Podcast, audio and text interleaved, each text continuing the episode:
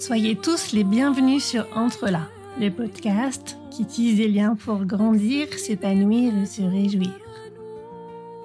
Si les ressources terrestres sont limitées, il existe encore cependant des espaces sans limite. Une immensité à portée de cœur et de main. L'infinie richesse est dans nos liens. Cette richesse-là, cette immensité-là, que j'ai envie avec vous de révéler et de partager.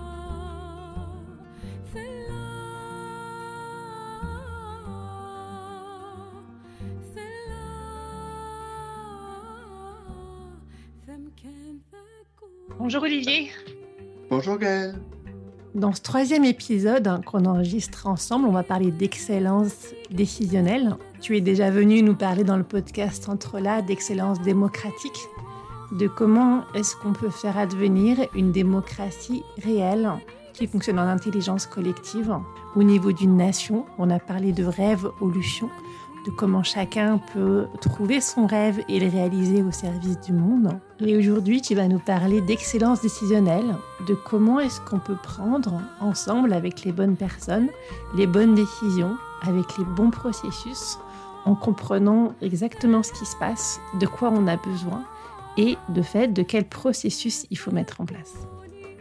Est-ce que pour démarrer cet épisode, tu veux te représenter de la manière qui te convient, Olivier? Oui, avec plaisir. Eh bien, écoute, ça fait une, vingtaine d'années que je travaille sur euh, euh, ce sujet de l'excellence décisionnelle euh, sous un angle qui est celui de l'intelligence collective. Alors, en fait, bah, j'ai beaucoup communiqué à travers mes livres et puis mes, mes articles sur les blogs ou sur des posts sur le thème de l'intelligence collective. Mais en fait, l'intelligence collective, c'est un outil, en fait, c'est une boîte à outils et cette boîte à outils, euh, pour moi, elle a une finalité qui est d'atteindre l'excellence, parce que l'excellence, ce n'est pas une destination, c'est un chemin. Donc, euh, c'est de se mettre sur le chemin euh, de l'excellence décisionnelle, c'est-à-dire de prendre d'excellentes décisions en utilisant la boîte à outils de l'intelligence collective. Voilà. Et donc, ça fait une vingtaine d'années que je travaille sur ce sujet. On va en parler plus en détail tout à l'heure, mais évidemment, on n'a pas tout le temps besoin d'intelligence collective. Et puis, il y a différentes sortes d'excellence décisionnelle. Il n'y en a pas qu'une seule. Voilà en quelques mots. C'est vrai que la décision, c'est euh, une question clé dans nos vies. C'est une question clé dans l'organisation et la vie des entreprises. Et euh, il y a énormément de mauvaises décisions qui sont prises, de décisions catastrophiques, de décisions euh, absurdes, dont parle Christian Morel dans ses livres. Est-ce que tu veux nous en parler un petit peu? Et euh, c'est intéressant d'ailleurs de voir que l'intelligence collective, là, elle est au service de la décision pour toi. Oui, bah on peut démarrer là-dessus. En fait, c'est vrai que ce, livre-là de, Christian Morel sur les décisions absurdes, euh, qui devient du coup catastrophique, elle est liée euh, à une méconnaissance ou une ignorance, on va dire, de la différence entre les situations simples, compliquées et complexes. Euh, en fait, on, pense être euh, un seul décideur, on pense euh, être un seul décideur, mais en fait, on est, on va dire, trois décideurs. On est trois décideurs et on a des, des décisions à prendre dans trois situations différentes. On est un décideur dans des situations simples, on est un décideur dans des situations compliquées, on est un décideur dans des situations complexes. Et Christian Morel, en fait, dans son livre, il nous explique que quand on prend euh, des décisions sur des sujets complexes avec des processus de décision qui sont ceux des situations simples, compliquées, eh bien, on, risque de prendre des décisions absurdes. Oui, dans ces deux livres, Christian Morel euh, nous parle de situations soit au risque professionnel, euh, dans la marine, l'aviation, l'alpinisme, avec un gros risque d'avalanche qui est pris par des gens qui sont des experts, hein, qui avaient toutes les compétences pour les éviter et qui se mettent dedans. C'est très intéressant parce qu'on voit comment la prise de décision en fait est catastrophique et c'est pas les compétences des personnes du tout du tout qui sont problématiques, mais c'est comment est-ce qu'on prend ensemble les décisions ou surtout des fois comment est-ce qu'on ne les prend pas? Comment est-ce qu'il y a une forme de consensus mou qui fait que du coup euh, on prend pas les bonnes options, on se pose pas les bonnes questions? Vous avez tous connu un jour ou l'autre ces situations où euh, quelqu'un dit euh, voilà tout le monde est d'accord? Et puis, euh, personne ne pipe le mot. Il y a juste une ou deux personnes qui disent hmm", Et puis, euh, voilà, la décision est prise ou pas prise, ou on ne sait pas si elle est prise. Et on ne sait parfois surtout pas si elle est simple, complexe et compliquée. Et ça, Olivier, il faut que tu nous l'expliques. Oui, voilà. Et puis euh, là, on va vraiment traiter là, dans, ce, dans, cette, dans ce podcast le, rôle de manager, hein, du, du, décideur manager. Mais évidemment, il y a beaucoup d'entreprises où on est à la fois un expert et un manager. Donc, euh, on est, euh, mais on va pas trop complexifier là, pour le coup, je mets ça entre guillemets. Donc, évidemment, quand on est un décideur expert, c'est encore un autre processus décisionnel. Euh, le décideur expert, c'est celui qui va s'enfermer dans son bureau et qui va en sortir deux heures plus tard en disant Eureka, j'ai trouvé. Bon, mais on met, on met, ça de côté, hein. on, met, on met de côté le processus décisionnel de l'expert qui a toujours raison, c'est d'ailleurs pour ça que c'est un expert, qui réfléchit tout seul dans son bureau et qui euh, trouve une solution qui est sûre à 100% sur un sujet qui est lié à son expertise métier, et qui est lié à ce qu'il a appris à l'université ou à l'école et qui fait qu'il euh, est euh, voilà, tout puissant dans, dans sa, et qu'il a même ni, ni besoin d'intuition, ni besoin de consensus, il a son affaire. Là, nous, on va, on va parler des managers. Voilà. Et donc, un manager, on va dire, admettons qu'il arrive au bureau le matin, et puis il y a un, collaborateur qui arrive dans son bureau et qui lui dit Alors là, on a un problème, qu'est-ce qu'on fait? Et ben, ce problème, on l'a déjà eu, et on a déjà trouvé une solution à ce problème.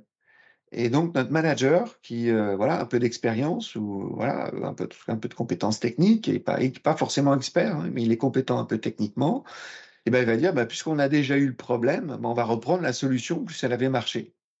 Donc une, situation simple, c'est quand on a déjà pris euh, la décision sur un sujet, et ben on va reprendre euh, la décision, la même solution en l'adaptant un peu. Une autre exemple de situation simple, c'est quand on doit fixer des objectifs. Chaque année, on doit, ou tous les trimestres, ou tous les quatre mois, on fixe des objectifs. Alors, on ne va pas réinventer l'eau chaude, donc euh, euh, on a déjà fixé un objectif à un collaborateur sur à peu près le même sujet. On va reprendre le même objectif, on va l'ajuster un petit peu et on va prendre une décision. Donc, quand on décide sur le simple, euh, quelque part, on n'a pas besoin de se poser de questions, pas trop de questions, on n'a pas besoin d'intelligence collective. on a besoin de négocier, par contre, avec son collaborateur. On a besoin de faire des petits ajustements. On peut décider vite. On n'a pas forcément besoin ni de consensus ni d'intuition. Ça va vite. Et si on se trompe, on ajuste ça encore plus rapidement. Ça, c'est le simple. Quelque part, c'est, c'est tout ce qui est dans l'excellence opérationnelle, le, la vitesse, la répétition, les petits ajustements. Et puis, à 10 heures, j'ai, là, on était à 8 heures. Hein. Deux heures s'est passé. Et puis, à 10 heures, eh bien, euh, il se trouve que j'ai euh, des nouvelles personnes qui sont rentrées dans, mon, dans, mon équipe. On m'a donné des nouvelles missions. Il y a des gens qui ont quitté l'équipe et on n'est plus trop au clair sur les processus, sur l'organisation de l'équipe, sur la répartition des rôles, des responsabilités. Et donc, il faut que je réorganise mon équipe. Et là, en fait, c'est complexe, la réorganisation euh, d'une équipe parce que euh, il y a plusieurs façons de s'organiser et il y a une façon d'organiser son équipe qui peut développer l'efficacité collective, mais euh, il y a une autre façon qui peut diminuer l'efficacité collective. Et donc là, dans une organisation, quand on s'organise, ben, c'est complexe parce que y a mon équipe, elle n'est pas autonome en fait, elle, elle, elle, travaille pas tout seul dans son coin. C'est pas le village gaulois au milieu de l'empire romain. Donc mon équipe travaille en tant que client ou en tant que fournisseur pour l'interne et pour l'externe. Donc tout ce que je change dans le fonctionnement de mon équipe va avoir des impacts qu'on appelle systémiques euh, sur d'autres équipes, d'autres départements euh, euh, en interne et en externe. Et par ailleurs, dans ma façon de me, réorganiser, je suis moi-même sous la contrainte de ce que font d'autres départements et d'autres équipes. Donc je peux pas, je suis peux pas faire un truc hors sol je dois intégrer dans ma réflexion sur mon organisation l'organisation des autres départements en interne et le fonctionnement des partenaires externes, fournisseurs ou clients. Voilà. Et donc là, on est dans une situation complexe où on a différentes dimensions, différentes expertises, différentes parties prenantes qui ont chacune leur métier, leurs contraintes, euh, leurs expertises. Il va falloir que je mobilise à ce moment-là l'intelligence collective pour essayer non pas de faire émerger un, consensus, parce que un consensus, c'est quand euh, on est capable de trouver une solution qui est sûre à 100%, mais une intuition. Euh, une intuition, parce que la, caractéristique de la complexité, c'est que même si on faisait euh, 10 jours de réunion, on aboutirait à une solution où on ne pourrait pas dire on est sûr à 100% que c'est la bonne solution. La caractéristique de la complexité, c'est qu'il y a toujours une part d'incertitude, d'imprévisibilité, et quand on décide, eh bien, on ne peut pas, euh, si, on dit qu'on est sûr à 100% de sa décision, eh bien, en fait, c'était pas complexe. Si on est vraiment sûr, ça veut dire qu'on était en position d'expert ou qu'on était sur un sujet simple. Voilà. Donc, je prends ma décision de, réorganisation, mais après, ben, il faut mettre en œuvre cette nouvelle organisation. Alors quand même, là, on est à 10 heures du matin, on a, on, a, fait de 10 heures à midi une réunion avec mon équipe, éventuellement, on a invité quelques parties prenantes pour les intégrer dans notre réflexion en mode intelligence collective, on va déjeuner, et puis, on est maintenant à 14 heures et il faut mettre en œuvre la nouvelle organisation. On a dit qu'on partait plein sud ou plein nord. Mais maintenant, il faut écrire un peu la partition. Comment on va, comment on va mettre en œuvre Voilà. Comment on va décrire les processus dans le détail Et c'est là où on est le troisième décideur. Donc, on a le décideur du simple. Là, on a été le décideur du complexe. Il faut se réorganiser. Et là, maintenant, on est ce que j'appelle le décideur du compliqué. Voilà. Le compliqué, c'est comment je vais mettre en œuvre cette nouvelle organisation. Il n'y a pas une façon de mettre en œuvre. Par exemple, admettons que euh, si on prenait un peu les points cardinaux en se disant que euh, il y a une façon de s'organiser qui consiste à aller plein nord et une façon de s'organiser qui consiste à aller plein sud, euh, qui peut par exemple être une organisation par métier, par zone géographique. Bon, donc on prend la métaphore du plein nord ou du plein sud. Ben, pour aller plein nord, on peut y aller en train, en avion, en pédalo, à pied. Donc il y a plusieurs façons d'aller plein nord ou plein sud. Et si moi, je me dis, bon, bah, finalement, aller à pied, c'est le moins cher, puis mes collaborateurs disent, non, non, on va aller en avion parce que c'est plus confortable et c'est plus rapide, ben, on risque d'avoir ce qu'on appelle la résistance au changement. Donc, pour éviter cette résistance au changement, du fait en fait que les gens ne soient pas suffisamment engagés dans la mise en œuvre euh, de la nouvelle organisation, eh bien, on a besoin de une nouvelle fois mobiliser l'intelligence collective, mais cette fois-ci dans le comment, comment on va mettre en œuvre la nouvelle organisation. Et là, on est donc dans, dans un sujet compliqué, et ce qui est compliqué, c'est de susciter l'adhésion sur la mise en œuvre de la nouvelle organisation. Et avant de te laisser euh, rebondir sur ce que je viens de dire, Gaël, euh, dans les sujets complexes, là j'ai pris l'exemple de l'organisation, mais on a évidemment tout ce qui touche à la stratégie. Quand on veut faire une nouvelle stratégie, bah, évidemment on a besoin de mobiliser le marketing, le commercial, euh, la production, le juridique, le technologique. On parle du développement de la performance. Quand on dit qu'il faut doubler le chiffre d'affaires, euh, doubler le chiffre d'affaires, c'est pas juste les commerciaux.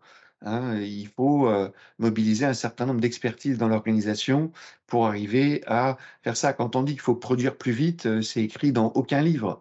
Euh, donc, il faut, quand on veut produire plus vite, faut mobiliser différentes expertises. Donc, juste pour synthétiser, le simple, on a déjà eu le problème, on a déjà trouvé une solution, on la reprend. Le complexe, c'est la mise en synergie de différentes parties prenantes, de différentes expertises où on va essayer de faire émerger une intuition, euh, parce que de toute façon, vu qu'il y a beaucoup d'expertise, on ne peut pas arriver à une solution qui est sûre à 100%.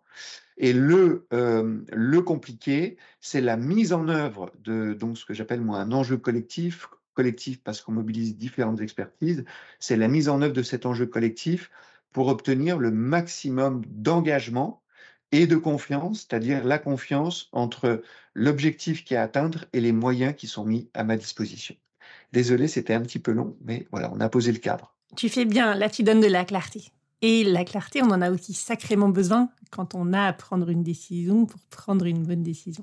Ensuite, la complexité, tu l'as dit, c'est celle des impacts, des synergies à mettre en place et en fait des liens. des multiples liens en fait qui nous relient, qui sont le sujet clé, le sujet de départ de ce podcast.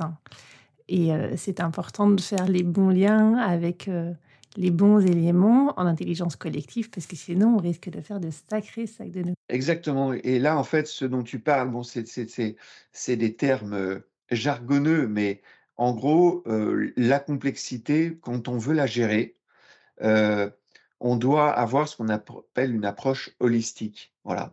Et l'holistique, c'est un mot barbare, tout simplement pour répondre à cette question très très simple entre guillemets, parce qu'il faut faire attention maintenant. Hein. Quand on dit simple, compliqué, complexe, là, on marche sur des œufs. Donc, euh, euh, holistique, ça veut dire que quand je suis face, en gros, quand je suis face à une situation, quand on vient, on vient, on m'amène un problème, la première question que je dois me poser, c'est est-ce que le problème qu'on m'amène, un collaborateur rentre dans mon bureau, est-ce que le problème qui m'amène est un problème simple Est-ce que c'est un problème complexe? Ça touche beaucoup d'expertise dans l'organisation ou est-ce que c'est un problème compliqué? Il faut euh, tout simplement écrire une partition ensemble. Et encore une fois, je rappelle que je mets de côté le décideur expert qui, lui, peut réfléchir tout seul dans son bureau et trouver une solution sûre à 100%. Je mets ça de côté. On est vraiment dans le rôle de manager, donc ce qui signifie que j'ai une équipe des collaborateurs.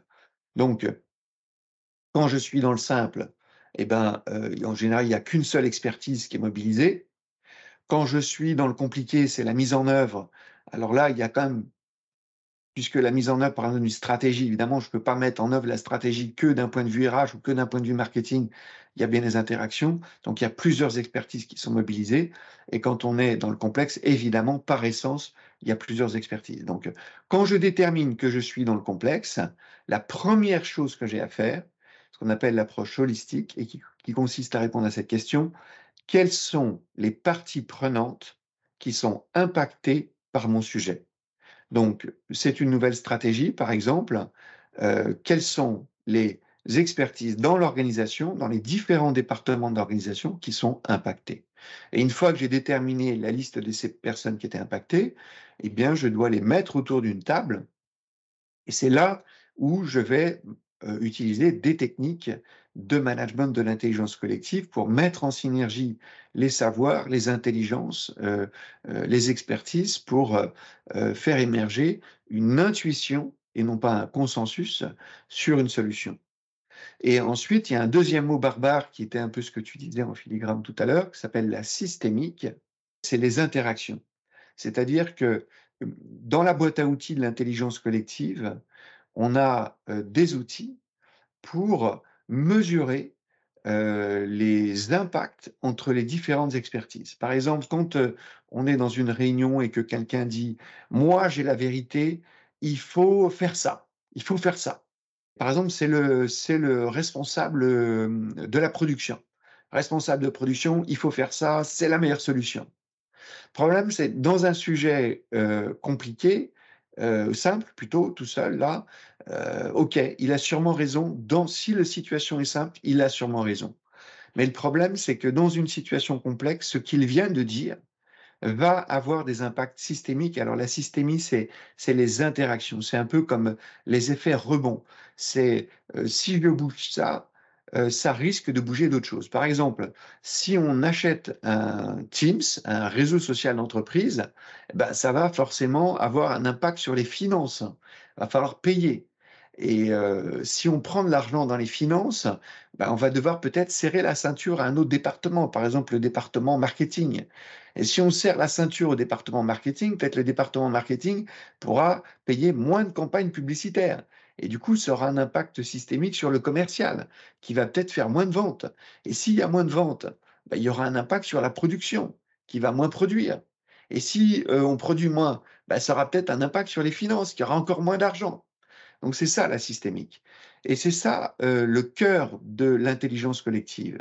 C'est d'arriver à mettre en synergie les intelligences et les savoirs pour mesurer les impacts de chacune des situations ou solutions possibles sur les différentes expertises qui sont autour de la table, de sorte qu'on ne prenne pas une solution qu'on appelle hors sol, dans une tour d'ivoire, où dans l'exécution de la décision, tout d'un coup, on découvre les impacts de chacune de, de, la solution qui a été prise.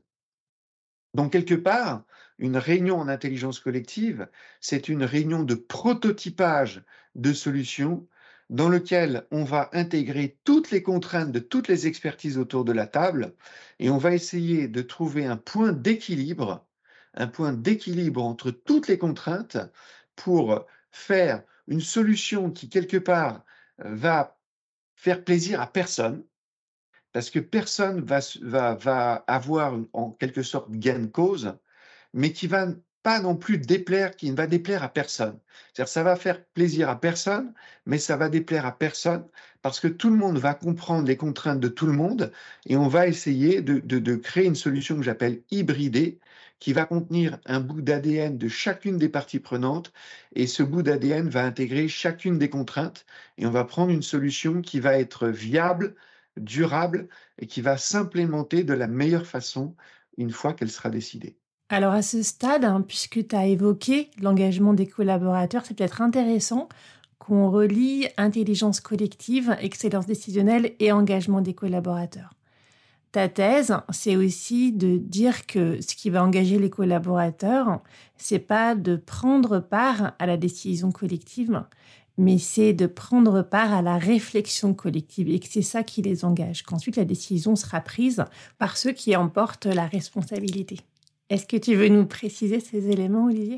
Tout à fait. Ça, c'est une, grande confusion qui est faite entre la décision, qui est un concept juridique, et la, décision, enfin, et, entre la prise de décision et la conception de la décision. Aujourd'hui, dans, dans, le langage courant, on n'arrête pas de parler de décision collective et on associe ça à l'intelligence collective. La décision, c'est un mécanisme juridique qui vise à déterminer qui est responsable. On appelle ça aussi la subsidiarité. Donc, on va dire que dans une organisation hiérarchique, il y a un PDG qui, en quelque sorte, a euh, toute la responsabilité et qui va déléguer euh, le pouvoir de décider aux échelons euh, inférieurs pour que la décision se prenne au niveau le plus pertinent de l'organisation. Qu'un agent de maîtrise sur le terrain n'ait pas besoin d'aller voir le PDG pour savoir s'il peut euh, tourner euh, sa clé à molette de 40 degrés ou de 60 degrés. Voilà. Et donc, euh, la question, c'est qui est responsable? Et si je suis seul responsable, je décide seul. Il y a des décisions, il faut engager des budgets, par exemple 2 ou 3 millions d'euros. Et donc, s'il y a deux, s'il y a pour, pour ces décisions-là, par exemple, eh ben, on a souvent deux ou trois personnes qui doivent donner leur accord pour euh, euh, engager deux ou trois millions d'euros. Et là, on parle de décision collégiale. Mais c'est quelque part la répartition du pouvoir de décider dans l'organisation qui est une répartition de responsabilité. Et donc, si pour euh, engager deux ou trois millions, il faut demander à deux ou trois personnes, ben ces deux ou trois personnes sont responsables collégialement et décident collégialement. Puis, il y a des décisions collectives. Mais la décision collective, c'est souvent l'Assemblée générale des actionnaires ou dans une association, euh, l'Assemblée, euh, une, AG. Voilà. Donc, la, 99% des décisions doivent être prises individuellement par un décideur seul parce qu'il est seul responsable. Ce qu'on lui demande, c'est pas de faire de la décision collective. Ce qu'on lui demande, c'est de décider seul, mais éclairé par l'intelligence collective si la décision est complexe et qu'elle met, euh, qu'elle impacte différentes parties prenantes dans l'organisation. Donc c'est pas, on n'est pas quand on parle d'intelligence collective dans, l'entreprise démocratique, on n'est pas euh, dans la décision collective, on est dans la réflexion collective et une fois qu'on a réfléchi collectivement, on dit qui est responsable pour prendre cette décision? Bon, c'est toi ou c'est ces trois personnes-là. C'est toi tout seul, tu décides seul, c'est ces trois personnes, c'est une décision collégiale. Merci de préciser ça, qui nous renvoie aussi aux décisions catastrophiques ou aux décisions pas prises. Parce que si dans un certain nombre de contextes, les décisions ne sont pas prises, ça peut être à cause d'un manque de courage, existe. Mais il y a aussi énormément de situations dans lesquelles c'est pas le courage qui est en jeu, c'est la clarté. On ne sait pas en fait qui va engager les collaborateurs. On pense qu'il faut qu'ils décident pour avoir euh, de l'autonomie et se sentir responsable. Et en fait, c'est pas ça qui fonctionne selon toi. Qui a été acté, je dirais, dans la subsidiarité. C'est-à-dire, il est défini que, euh, admettons qu'une organisation dise, bah, toutes nos décisions sont prises euh, collectivement. Ou en tous les cas, ces dix décisions-là seront des décisions collectives. Là, on peut présupposer que c'est dans l'intérêt de l'organisation. On a considéré, on est une, association ou une coopérative ou une organisation hiérarchique, on a dit, voilà, ces 20 décisions-là ou ces 10 décisions-là, ce sera des décisions collectives. Si on a décidé ça, c'est parce que c'est dans l'intérêt de l'organisation. Malheureusement, quand et souvent sur les sujets complexes, c'est ça qui est un peu dramatique, c'est que sujets complexes, il y, a souvent un flou en fait sur qui est vraiment responsable. Et là, quand on, ne clarifie pas la subsidiarité en disant bon bah c'est flou, bon allez tiens on décide c'est le PDG ou c'est le directeur RH ou le directeur marketing, la décision collective ne va plus se faire dans l'intérêt de l'organisation, elle va se faire dans l'intérêt de la gestion de la carrière des gens qui sont impliqués dans cette prise de décision. C'est-à-dire que ce qui est fantastique avec une décision collective, c'est que si dans 6 à 12 mois, on découvre que euh, la décision, la nouvelle stratégie, la nouvelle organisation, le, le développement de la performance, du nouveau chiffre d'affaires ou de la productivité, tout s'est super bien passé, alors à ce moment-là, ce sera ma décision. Et puis si tout ça tourne à la catastrophe, eh bien ce sera leur décision. Donc le problème de la décision collective, c'est que c'est une formidable machine à déresponsabiliser, à fuir ses responsabilités, à dissoudre sa responsabilité dans la soupe collective. Et ce n'est voilà, et c'est une c'est une machine à gestion de la carrière. Et voilà. Et donc je suis désolé, mais dans une organisation, quand entre guillemets tout le monde est responsable, parce que c'est une décision collective, mais plus personne n'est responsable. Sauf si on peut me démontrer qu'il y a eu une punition collective, qu'on me donne le nom d'une organisation où il y a eu une punition collective, c'est-à-dire que euh, tout un... Euh, voilà, ça, n'existe pas. Il n'y a pas de punition collective, donc il n'y a pas de responsabilité collective, donc on ne doit pas avoir de décision collective. Alors maintenant qu'on a compris tout ça, qu'on sait par qui doivent être prises les décisions, qu'on sait qu'on est dans une situation complexe, qu'on doit fonctionner en intelligence collective. Qu'est-ce qu'on fait, Olivier? Alors c'est là où en fait, euh, comme on a trois décideurs, on a trois boîtes à outils. Quand on est un décideur euh, sur le simple, bah, la boîte à outils, c'est celle de l'excellence décisionnelle, c'est tous les basiques du management. Par exemple, on te dit quand tu fixes un objectif, il doit être ambitieux mais réaliste. Euh, on te dit qu'il faut négocier, qu'il faut écouter, euh, voilà. Donc, un peu, c'est un peu les bases du management pour prendre des décisions dans le simple. Il faut faire des murs de post-it, il faut négocier, il faut écouter, euh, il faut gérer les conflits. Euh, voilà. Et là, je vais être dans l'excellence décisionnelle, dans le simple, si les objectifs que je fixe sont ambitieux mais réalistes, si je suis à l'écoute de mes collaborateurs, si je décide vite, etc. Euh, si j'essaie d'obtenir un consensus quand même de mon équipe sur un sujet simple. C'est-à-dire, on est sur l'expertise de l'équipe. Euh, dans le compliqué où je dois susciter l'adhésion euh, de mes collaborateurs sur est-ce qu'on va plein sud ou plein nord, en avion, en pédalo, à pied ou en train, là, on a ce qu'on appelle le management participatif. Donc, c'est toute la boîte à outils du mur de post-it.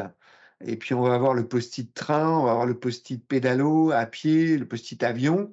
Puis, on va décoller un post-it et là, on sera dans l'excellence décisionnelle parce qu'on aura distribué la parole. On aura permis à chacun de dire, voilà pour nous, pour aller dans cette direction, ce qui nous semble être le moyen, le moyen le mieux adapté d'atteindre l'objectif d'aller plein sud cet objectif plein sud étant en fait un enjeu collectif, c'est-à-dire un sujet complexe. Donc là, je suis dans l'excellence décisionnelle, dans le compliqué, la mise en œuvre de euh, si je décolle un post-it. Et dans le complexe, alors là, la boîte à outils, elle est un petit peu plus euh, élaborée. Euh, il y a un certain nombre de choses, comme par exemple le fait que dans une réunion sur un sujet complexe, d'abord autour de la table, par mon analyse holistique, j'ai identifié un certain nombre de parties prenantes. Et donc, mis à part une réorganisation interne, je réorganise mon équipe, euh, où là, effectivement, j'aurai que mon équipe, mais la plupart du temps, je vais avoir différents représentants des différentes parties prenantes de mon sujet complexe, donc quelqu'un du marketing, de la production, du juridique, du technologique, du financier, qui vont être autour de la table. Et là, il y a un certain nombre de règles pour euh, éviter les décisions absurdes, si on revient sur euh, Christian Morel, éviter les décisions absurdes, les décisions irrationnelles, euh, éviter la tour d'ivoire, le truc hors sol. Et une des règles les plus fondamentales, c'est que le chef doit toujours parler en dernier. Donc là, ça nous amène sur les biais cognitifs. Il y a un certain nombre de biais cognitifs. On va dire qu'il y en a 188 ou 250 selon la littérature. Il y en a d'autres qui disent qu'il y en a 50 qui sont vraiment impactants, mais qu'il y en ait 50, 188 ou 250, il y a un certain nombre de biais cognitifs. Un biais, c'est ce qui déforme ma perception de la réalité. Et par exemple, le biais d'autorité, c'est dans une réunion, le chef parle et il est en position d'autorité, évidemment, puisque c'est le chef et on risque d'accorder plus de valeur aux idées du chef qu'à celles de ceux qui sont ses collaborateurs ou ceux qui sont d'un niveau hiérarchique inférieur. Donc, euh, alors que peut-être le stagiaire ou celui qui est tout en bas de la pyramide, euh, il a apporté une super idée, mais comme il n'est pas chef, on va dire ouais, mais bon, toi, toi, tu n'es rien dans l'organisation, donc ton idée n'a pas beaucoup de valeur. Alors que lui, le chef, là, il parle, il a un statut, il a du pouvoir, il a un diplôme, il a machin. Donc évidemment, sa solution a sûrement beaucoup plus de valeur. Donc on a ce, premier biais cognitif qu'on va contourner avec cette règle toute simple, c'est que dans une réunion en intelligence collective sur un sujet complexe, le chef parle toujours en dernier. Un autre point qui est très important, c'est qu'on a différentes personnalités. On a les extravertis qui ont tendance à s'exprimer très facilement dans une réunion. On a ce qu'on appelle les grandes gueules, les bavards, qui vont avoir tendance à monopoliser la parole. On a les timides, les introvertis, qui vont attendre qu'on leur donne la parole.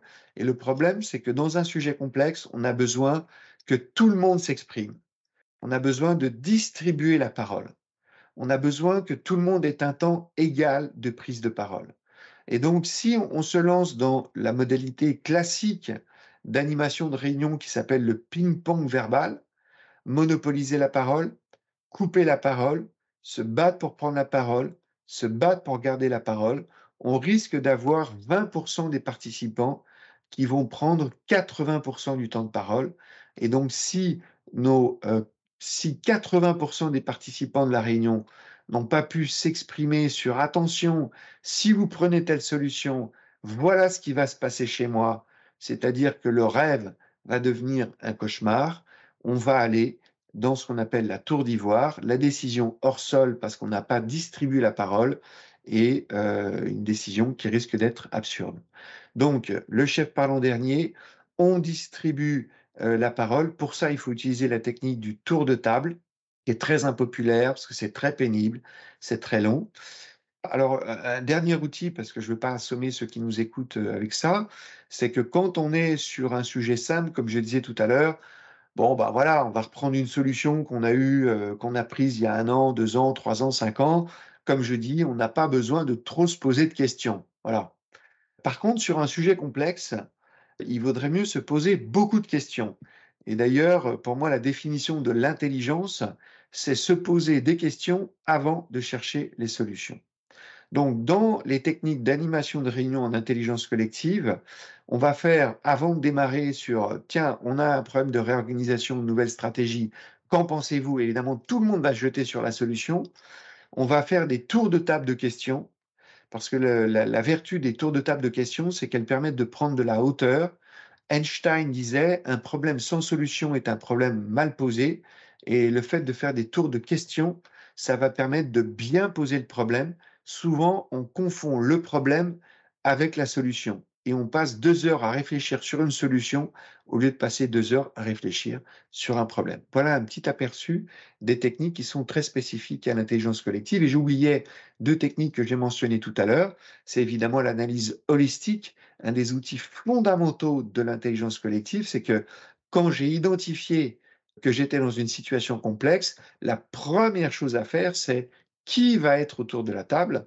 Et un autre outil, c'est le systémique. Et le systémique, ça consiste principalement à faire des tours de table et à distribuer la parole pour mesurer toutes les conséquences de chacune des solutions qu'on pourrait prendre. Là, ça vaut le coup qu'on fasse un petit arrêt sur image. La question de la question, c'est une sacrée question. On a très souvent, surtout dans nos cultures occidentales, cette idée qu'être branché en mode solution, il n'y a rien de mieux. Et on oublie qu'en fait, poser la bonne question, c'est absolument crucial. On a tous les deux des clients intelligents et quand ils nous contactent sur un projet, sur une mission, ils ont une idée déjà de la bonne solution, de ce qui pourrait fonctionner. Et c'est vrai que très souvent, ben, on est amené à les faire revenir sur le diagnostic pour qu'on formule ensemble la bonne question à se poser. Ça donne de la clarté à tout le monde, ça aligne les énergies, ça évite de partir sur des directions ou des réflexions qui sont euh, hors sujet. Et euh, si on prend l'idée d'Einstein, qui était que s'il avait une heure à passer sur un problème crucial, il passerait 55 minutes à se poser la bonne question, sachant qu'un problème bien formulé est un problème auquel on trouve toujours une solution. Là, on voit qu'il y a vraiment quelque chose d'intéressant dans le fait de formuler la bonne question et donc de commencer par euh, plein de questions avant de trouver la bonne question qui va émerger en fait à l'issue de tout ce long questionnement. En fait, pour euh, donner un exemple de, de, ça, euh, que je donne en formation, tu as, une fissure dans le mur. Tu as une fissure dans le mur, donc tu as un problème. Est-ce que cette fissure dans le mur euh, est liée à un stagiaire à qui tu n'as pas donné un, CDI et qui a fait un acte de vandalisme avec sa chaise qu'il a planté dans le mur Est-ce que c'est parce qu'il y a une fuite d'eau au goutte à goutte dans la plomberie et que cette fuite d'eau est en train de créer une fissure dans le mur est-ce que c'est les fondations qui sont en train de bouger parce qu'il euh, y a un petit mouvement de terrain? Euh, Si effectivement un client arrive et dit bon bah Gaël, regarde, on a on a un stagiaire euh, qui, a, qui, a, planté sa, chaise dans le mur parce qu'il n'était pas content, et on achète du plâtre, mais en fait c'était pas ça le vrai problème. C'était peut-être une fuite d'eau, c'était peut-être les fondations, et donc toi Gaël, tu vas passer euh, un jour, deux jours, trois jours à acheter du plâtre, euh, à appeler l'ouvrier, l'artisan, le machin. En fait, tu n'as pas du tout réglé le problème. Parce que ce n'était pas ça le problème. Le problème, c'était peut-être autre chose. Et toutes ces tours de questions, alors je sais que là, ceux qui nous écoutent, ils se disent, mais qu'est-ce que c'est que cette affaire Ils ont fumé la moquette. Mais bon, il faut le vivre. Hein. Le problème, c'est que l'intelligence collective, ça ne se vend pas, ça se vit. Et ce qu'on peut, euh, en tout cas, témoigner de ce que nous avons observé, toi et moi, c'est que quand on fait des tours de questions, euh, il y a un moment donné, on, va être capable de dire mais est-ce que vous avez euh, est-ce que vous êtes sûr que c'est le stagiaire? Est-ce que vous avez fait une analyse? Est-ce que on a regardé si ça viendrait pas du machin? Et donc les gens posent des questions et en fait ils, permettent de prendre de la hauteur en fait. C'est la vertu de la question c'est de prendre de la hauteur et dans mon observation, quand on a fait cette séquence de questionnement, hein, c'est-à-dire des tours de table, 5, 7 tours de table de questions, avec donc évidemment des gens qui représentent différentes expertises sur un sujet complexe, on n'est pas sur du simple ou du compliqué, on est sur du complexe, on peut générer 20, 30, 40, 50 questions.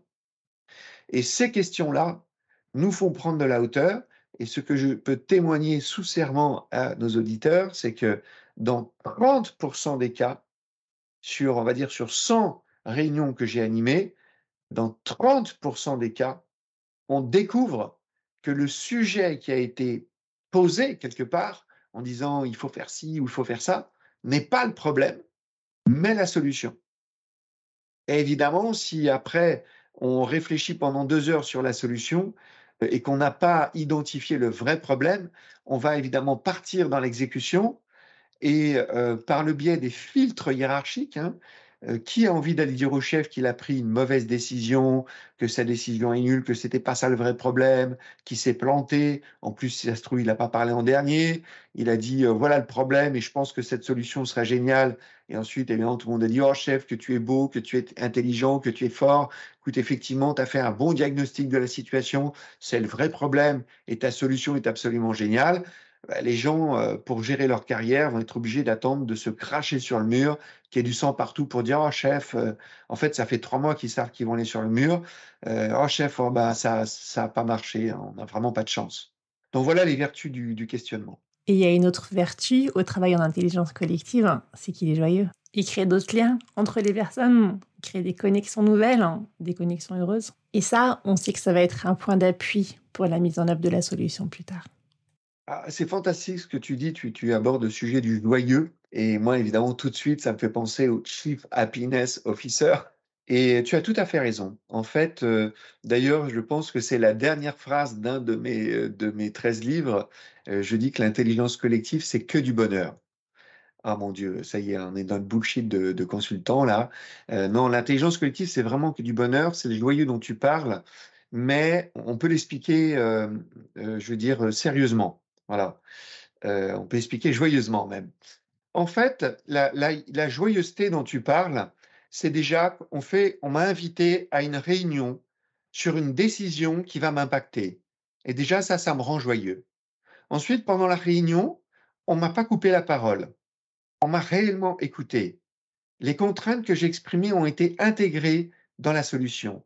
Je suis pas totalement, totalement joyeux parce que j'ai dû, je comprends bien que je peux pas, ça peut pas être totalement ma super solution qui fait que tout est super pour moi. Mais en tous les cas, je suis pas totalement joyeux, mais je suis pas totalement déprimé en me disant ah mon Dieu, ça y est, on va, on part à la catastrophe, le, le, rêve va devenir un cauchemar et je vais avoir des semaines ou des mois ou des années à essayer de mettre en œuvre une solution dont je vois bien qu'il y aura des problèmes dans l'exécution. Donc ma joyeuseté, euh, elle est déjà dans le processus qui a fait émerger la solution tout à l'heure, on a parlé d'hybridation. Ma, joyeuseté, c'est qu'il y a un bout de moi-même qui est dans la solution. La joyeuseté, c'est que euh, quand on est dans l'exécution, euh, comme toutes les contraintes, on a trouvé un point d'équilibre, on a fait une hybridation. Hein, moi, je dis qu'on a hybridé quand on trouve à la fin d'une réunion une solution qui n'était dans la tête de personne au début de la réunion. Et on ne cherche jamais un consensus euh, parce que les gens se disent ah oui si on a trouvé un consensus sur une solution ça veut dire qu'elle est bonne non en fait si tu as trouvé un consensus c'est que les gens en ont marre euh, que le chef a parlé en premier et que donc tout le monde fait failloter en disant oui chef que tu es beau que tu es intelligent ou qu'on a fait de la pensée de groupe qui est un biais cognitif dans lequel on se dit bon qu'est-ce que je dois dire pour faire plaisir ce qu'on appelle le pseudo consensus euh, sur un sujet complexe quand vous avez obtenu un, consensus vous êtes en, en très grand danger donc, nous, ce qu'on veut, c'est plutôt une intuition collective. Pardon, je vais te couper un petit peu, mais avant qu'on passe à autre chose, je, voudrais vraiment euh, bien positionner cette, affaire-là. Il y a une étude intéressante qui avait été faite euh, par euh, la NASA avec les sous-mariniers américains qui avaient très très peu de failles et qui s'était rendu compte que l'une des raisons pour lesquelles ils avaient tellement peu de failles était liée au fait que quand une décision était prise très facilement, très consensuellement, on se disait, oh là, c'est que là, on est juste en train de faire comme d'habitude hein, et euh, ça va pas être la bonne solution. Et donc, il y avait vraiment une recherche de contradictions, de positions contradictoires, hein, de positions contraires, hein, qu'elle est travailler ensemble pour qu'une bonne décision puisse être prise dans des situations complexes. Oui, exactement. Le consensus, c'est fondamental euh, quand tu es un décideur expert sur un sujet technique métier. Euh, si tu as trouvé une solution que tu penses être géniale mais que tes pairs PAIR euh, ne sont pas en consensus avec toi, c'est peut-être pas aussi génial que ça. Si tu euh, décides de mettre en œuvre euh, ta nouvelle organisation en allant plein sud et qu'il n'y a pas un minimum de consensus sur le fait d'y aller en train versus en avion ou à pied, probablement que tu vas avoir des problèmes. Mais te dire que sur un sujet complexe, tu as obtenu un consensus et que du coup ta décision est géniale, alors là, tu es quasiment avec certitude en très, très, très, très, très grand danger. Parce que la complexité, par essence, par nature, c'est quelque chose d'imprévisible, d'incertain, et on n'est jamais, on ne peut jamais être sûr à 100% que sa stratégie est la meilleure, que sa nouvelle organisation est la meilleure, etc. Voilà. Donc, le, ce qu'on cherche, c'est une intuition collective qui émerge d'un processus dans lequel on s'est posé des questions avant de chercher des solutions, où on a intégré différentes, contributions pour une solution hybridée, et une solution est hybridée si elle n'était dans la tête de personne au début de la réunion. Et là, si on se dit, ah bah tiens, on a pris une solution qui était dans la tête de personne au début de la réunion, ça veut dire que on a probablement en tous les cas, peut-être pas atteint l'excellence décisionnelle, mais on s'en est approché. On a pris le chemin de l'excellence décisionnelle. On a géré au mieux les risques décisionnels. Le risque décisionnel, c'est de partir plein nord alors qu'il fallait partir plein sud. Et du coup, pour revenir sur cette joyeuseté, et, euh, eh bien, à partir du moment où on court dans la bonne direction, eh bien, on, a des chances euh, d'avoir de l'engagement, d'avoir de la confiance, qui ait du sens. Et quand on a de la confiance, du sens et de l'engagement, parce qu'on a bien géré les risques décisionnels dans les situations complexes, eh bien, on va avoir un bel environnement de travail. On va devenir attractif pour les talents. On va éviter les problèmes de rétention des talents avec les gens qui partent. On va recruter plus facilement et les gens seront euh, plus engagés dans leur travail. On va éviter ce qu'on appelle l'environnement de travail toxique. Ça nous fait un beau programme et une bonne conclusion. Est-ce qu'il y a malgré tout quelque chose que tu voudrais dire avant qu'on se dise au revoir, Olivier? Ben, Écoute, je vais vraiment euh, reprendre euh, cette phrase-là, puisque tu, tu m'as mis sur cette voie, mais euh, l'intelligence collective, c'est vraiment que du bonheur. Malheureusement, tout ce qu'on s'est raconté, tout ce qu'on a dit là depuis le début de, de, de, cet, de cet échange, ça ne se, ça ne se vend pas. Hein. On ne peut pas convaincre quelqu'un euh, qu'il faut le faire, euh, il faut le vivre. C'est une expérience, c'est un choc expérientiel, l'intelligence collective. Et quand on le vit, on est plus en capacité de comprendre le retour sur investissement. Si on le regarde d'un point de vue purement intellectuel, ça fonctionne pas. Donc, euh, ce que je peux le, message que je peux envoyer pour conclure, c'est d'essayer d'expérimenter la chose. Voilà. Oui, je te remercie d'avoir fait l'effort de le présenter malgré tout. C'est vrai que l'intelligence collective, comme beaucoup d'autres choses qu'on vit ensemble et avec son corps, c'est une expérience qu'il faut faire quand on l'a faite une fois dans de bonnes conditions, que ça a été bon pour nous, dans notre corps, dans notre être, on sait en fait quel est le chemin. Et on va pouvoir le reprendre facilement. Donc l'expérience qui est vécue une fois, elle pourra être vécue ensuite des tas de fois de plus en plus facilement. Euh, présenté aux autres et vécu avec les autres par mimétisme. Et ainsi, ça va être de mieux en mieux. Voilà. Et puis aussi euh, cette déception qui est euh, l'usage du mur de post-it sur des sujets complexes. Le mur de post-it, c'est très bien sur les sujets compliqués, il faut mettre en œuvre, etc. Mais malheureusement, le mur de post-it, c'est très, très insuffisant pour gérer des situations complexes.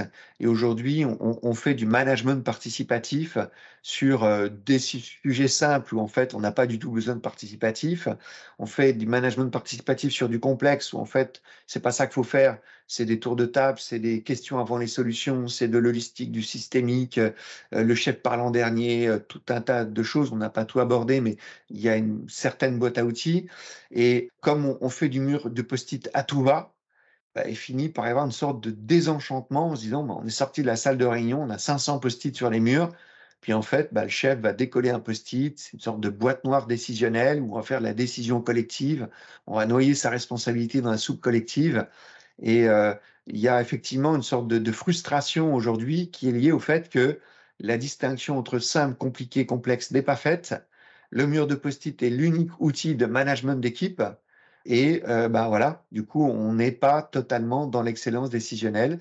Et en particulier, si on n'est pas dans l'excellence décisionnelle dans le complexe, dans le choix de la stratégie, de la nouvelle organisation, du développement de la performance, et, ben, et qu'on court dans la mauvaise direction dans les enjeux collectifs, et ben après, on peut prendre le train, mais si le train ne va pas dans la bonne direction, ben le train ne sert à rien. Et puis dans le simple, les objectifs ne seront ambitieux, mais ne seront jamais réalistes, parce qu'on ne court pas dans la bonne direction.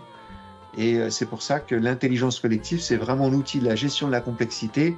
Si on gère mal la complexité, après, bah, le compliqué et le simple, ça va être le cauchemar. Merci beaucoup Olivier d'avoir pris le temps d'expliciter les tenants et les aboutissants de l'intelligence collective et de l'excellence décisionnelle. Merci Gaël de ton invitation. Si vous voulez en savoir plus sur l'intelligence collective, contactez Olivier Zara vous trouverez comme d'habitude tous les éléments dans la description de cet épisode et sur le site entrela.org. Ce podcast n'est pas seulement le mien, c'est aussi le vôtre, c'est le nôtre. Si vous voulez contribuer, intervenir, proposer, contactez-moi. Si vous avez aimé cet épisode, partagez-le autour de vous, mettez des étoiles pour le noter et abonnez-vous pour ne pas manquer les prochains. À très bientôt!